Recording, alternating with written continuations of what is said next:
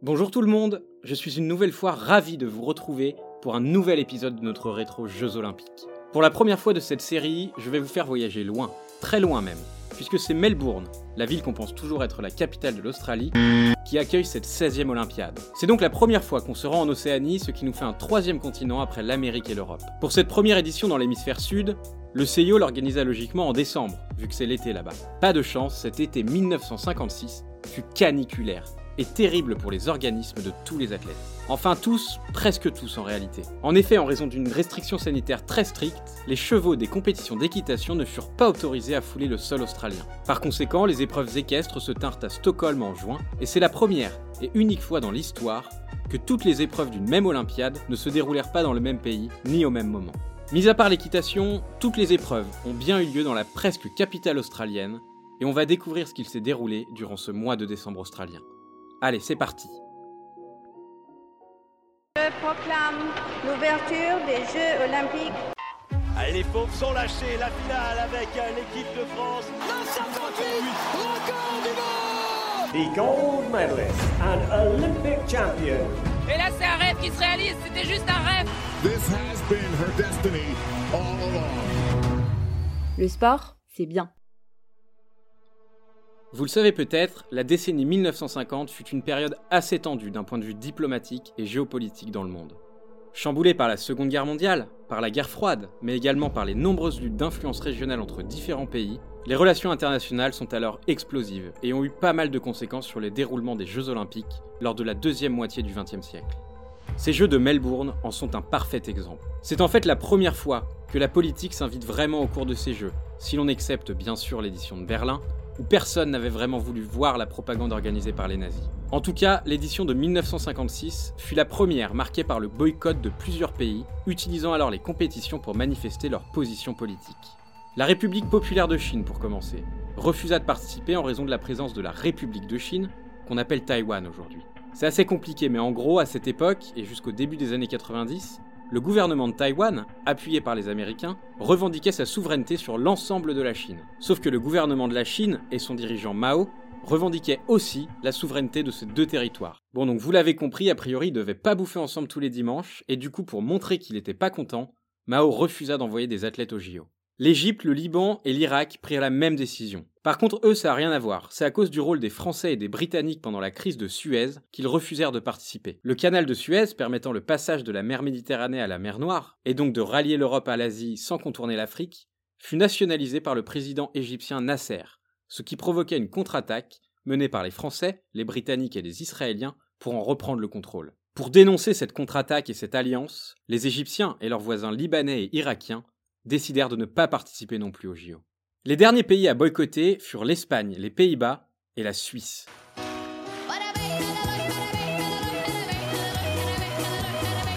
Alors oui, moi aussi ça m'a étonné de voir que la Suisse prenait parti dans quelque chose. Mais pour le coup c'était plutôt pour la bonne cause, puisque c'était pour protester contre la répression sanglante du soulèvement de Budapest par l'URSS, qui envahit la capitale hongroise avec les chars de l'armée rouge. Le sujet du boycott des grandes compétitions sportives réapparaît assez souvent, et j'avoue que chez moi ça provoque un profond dilemme, et j'aimerais bien avoir votre avis là-dessus. Faut-il boycotter les Jeux olympiques ou les grandes compétitions sportives? D'un côté, c'est vrai que le geste est fort et peut avoir une vraie incidence diplomatique, médiatique ou autre. De l'autre côté, est-ce qu'il est logique de sanctionner des athlètes qui, eux, n'ont rien demandé? Se préparent souvent toute une vie pour assister à ces compétitions? Honnêtement, j'ai vraiment du mal à me faire une opinion tranchée là-dessus, mais une phrase résume pas mal ce que je pense. C'est celle du président du CIO de l'époque, Avery Brundage, qui rappela avant l'ouverture des Jeux de Melbourne Les Jeux olympiques sont des compétitions entre athlètes, non entre nations.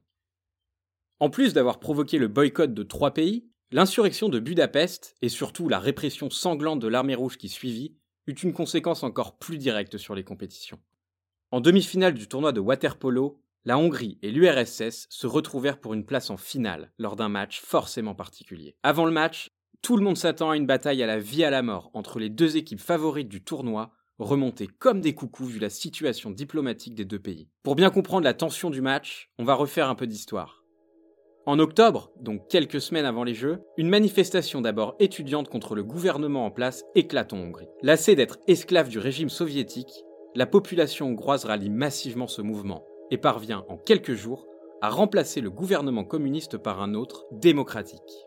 Khrouchtchev, alors à la tête de l'URSS depuis la mort de Staline trois ans plus tôt, répliqua immédiatement et de la plus violente des manières. Il envoya des chars dans la capitale hongroise pour récupérer le contrôle du pays, en condamnant, emprisonnant, voire même exécutant quasiment 100 000 Hongrois. Quelques jours avant le match qui nous intéresse, les sportifs hongrois ont remplacé le drapeau communiste de leur pays par celui de la Hongrie libre dans le village olympique. Du coup, on comprend que cette demi-finale revêt alors une importance bien plus grande qu'un simple match de water polo. Ça sentait la poudre, comme on dit. Dès les premières secondes, les contacts sont rudes entre les acteurs. Les coups bas fusent jusqu'à ce que tout explose. Le soviétique Valentin Prokopov assène un violent coup de tête à son adversaire Ervin Zador, déjà auteur de deux buts. La situation dégénère très vite. Les deux équipes en viennent alors aux mains dans une bagarre générale si violente que selon la légende, l'eau du bassin serait devenue rouge. Ce bain de sang de Melbourne, comme on l'appelle aujourd'hui, dut être arrêté par la police australienne, qui évita de peu le lynchage de l'équipe soviétique par les spectateurs, tout acquis à la cause hongroise. Le match sera alors arrêté, et la Hongrie, déclarée vainqueur, ira chercher la médaille d'or quelques jours plus tard, tandis que l'URSS devra se contenter du bronze.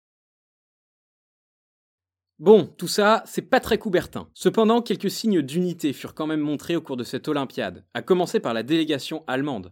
Contrairement à l'édition de 1952, la RDA rejoignit les couleurs de la RFA pour participer sous le même drapeau, avec les trois bandes, noir, rouge et or, et les cinq anneaux olympiques. L'hymne de cette délégation fut l'hymne à la joie de Beethoven, qui ajouta un peu de douceur dans ce monde de brutes.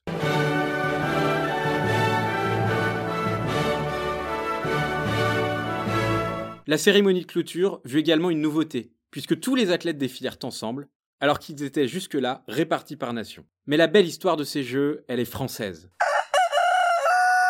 Vous vous souvenez d'Emile Zatopek, dont je vous ai parlé dans mon précédent podcast? Il gagnait à peu près tout sur 5000 mètres, 10 000 mètres et marathon. Ce que je ne vous ai pas dit, c'est que la plupart du temps, pour ne pas dire à chaque fois, il s'imposait devant le français Alain Mimoun. Médaillé d'argent à Londres et à Helsinki sur 5000 et 10 000 mètres, le Français parvint à atteindre son rêve au cours de cette Olympiade australienne.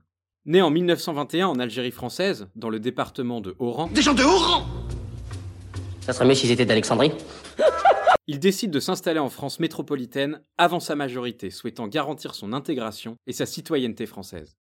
Mobilisé pour la Seconde Guerre mondiale, durant laquelle il sera envoyé à la frontière belge, il débute la course à pied suite à la débâcle de l'armée française dans le département de l'Ain où il est ensuite assigné. Très vite, il est repéré par les clubs locaux et commence à remporter de nombreuses courses. Seulement, la guerre continue et il est envoyé alors en Italie pour combattre l'armée de Mussolini et échappe d'extrême justesse à l'amputation d'une jambe touchée par un éclat d'obus. Soigné, il participera ensuite au débarquement de Provence et restera dans l'armée jusqu'à la libération. Dominant outrageusement le demi-fond en France, il bute cependant constamment sur Zatopek. Malgré cela, les deux hommes deviennent de très bons amis.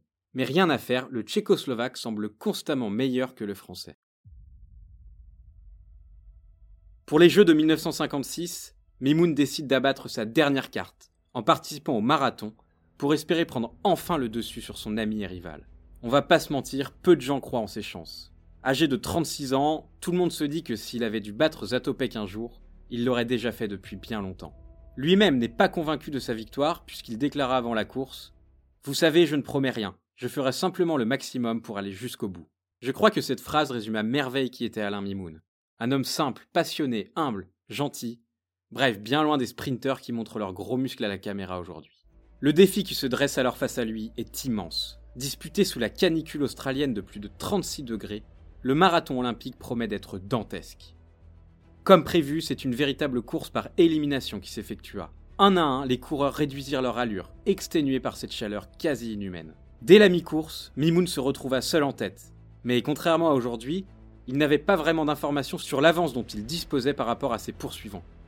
À un moment, il réussit à les apercevoir et se rendit compte qu'ils étaient assez loin de lui. Surtout, il constata que Zatopek était encore bien plus loin et qu'il n'avait pas sa forme habituelle. Luttant avec ses dernières forces, porté par la foule australienne, il aperçut enfin le mât du stade olympique où les 120 000 spectateurs l'attendaient pour l'acclamer. Il franchit la ligne en vainqueur et attendit son ami Zatopek qui ne se classa que sixième. À son arrivée, le Tchécoslovaque comprit que son ami venait de lui succéder au palmarès du marathon olympique. Il lui fit un salut militaire avant de l'enlacer et de lui déclarer le plus simplement du monde Je suis heureux pour toi, Alain. C'est la dernière fois que les deux hommes s'aligneront sur la même course, et c'est quasiment la première fois que Mimoun terminera devant Zatopek. Accueilli en héros à l'aéroport d'Orly à son retour en France par une foule considérable, Mimoun marqua jamais l'histoire de l'athlétisme français, étant encore à ce jour, et sans doute pour longtemps, le dernier vainqueur sur marathon. C'est une ère profondément politique que traversent les Jeux olympiques durant cette période d'après-guerre. Même la canicule australienne ne parvint pas à réchauffer la guerre froide, qui se déroule alors jusque dans les compétitions.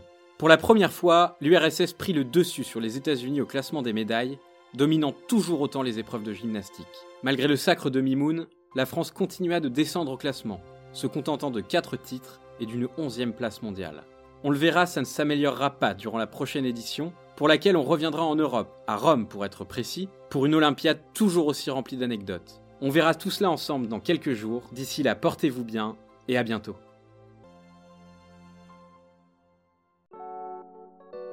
Vous avez aimé? Retrouvez tous nos podcasts sur lesportcestbien.com, mais aussi sur Spotify, Deezer ou Apple Podcasts. Si vous le souhaitez, n'hésitez pas à noter, liker et partager nos contenus autour de vous et à nous suivre sur Instagram et Facebook.